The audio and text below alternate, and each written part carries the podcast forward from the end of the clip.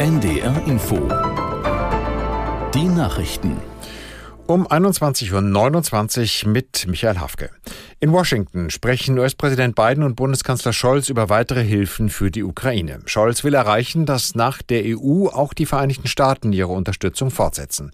Biden hat aber Probleme, ein neues Hilfspaket durch den Kongress zu bringen. Der Kanzler warnte vor dem Treffen, scherten die USA jetzt aus, hätte das gravierende Folgen für Europa. Ich will sehr helfen, dass hier eine solche Entscheidung in den USA stattfindet. Aber ich will auch helfen, dass wir gemeinsam klar machen, dass Putin nicht darauf rechnen kann, dass unsere Unterstützung für die Ukraine nachlassen wird. Das ist die Botschaft, die jetzt dringend erforderlich ist, weil er zählt ein bisschen darauf, dass unsere Bereitschaft, die Ukraine zu unterstützen, nachlassen wird.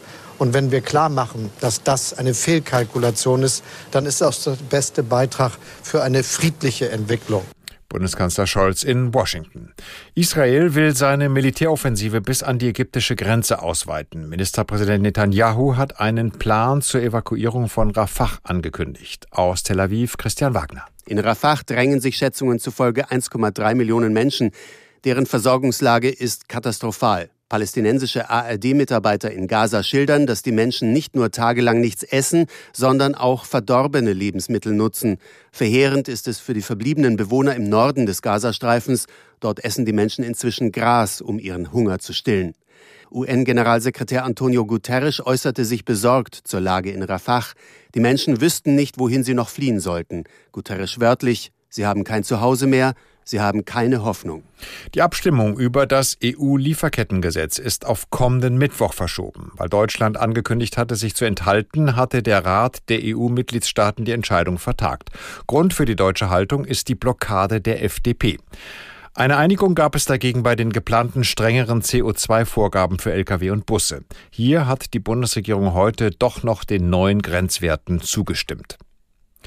In mehreren europäischen Staaten haben Bauern gegen die Agrarpolitik der EU protestiert. In Polen bremsten Landwirte auf vielen Straßen mit Treckern den Verkehr aus. Dort richtet sich der Protest vor allem gegen billige Getreideimporte aus der Ukraine.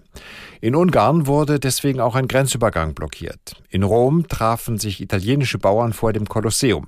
Sie fordern Steuersenkungen und eine Lockerung der EU-Öko-Vorgaben.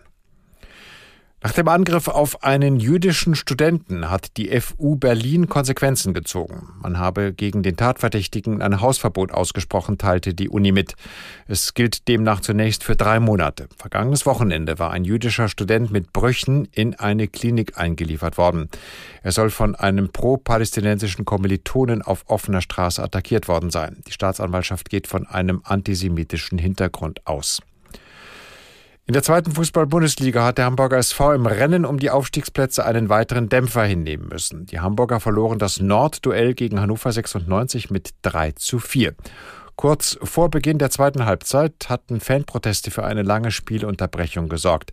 HSV-Anhängern gelang es, schwere Fahrradschlösser an die Pfosten eines Tores zu schließen. Seit Wochen protestieren Fans gegen den geplanten Einstieg eines Investors bei der deutschen Fußballliga.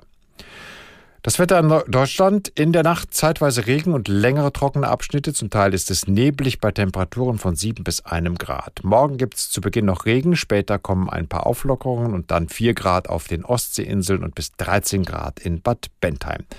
Am Sonntag dann zeitweise Regen bei 4 bis 10 Grad und am Montag gibt es gelegentlich Schauer und Temperaturen 5 bis 9 Grad. Das waren die Nachrichten. NDR Info Podcast. Jetzt. Die Korrespondenten in Washington. Ich bin Isabel Karras. Ich habe überhaupt keine Ahnung von Football, aber ich lasse mich sehr gerne von Dingen begeistern, die für andere Leute eine große Rolle spielen. Und deshalb habe ich mir heute zwei große Football-Fans aus dem Team dazu geholt. Katrin Brandt, die jetzt schon in Las Vegas ist, dem diesjährigen Austragungsort des Super Bowls, zugeschaltet also. Und Torben Burgers, auch großer Football-Fan, der schon ein Team aus dem Super Bowl, aus dem Finale gesehen hat. Und zwar vor knappen zwei Wochen live die Kansas City Chiefs.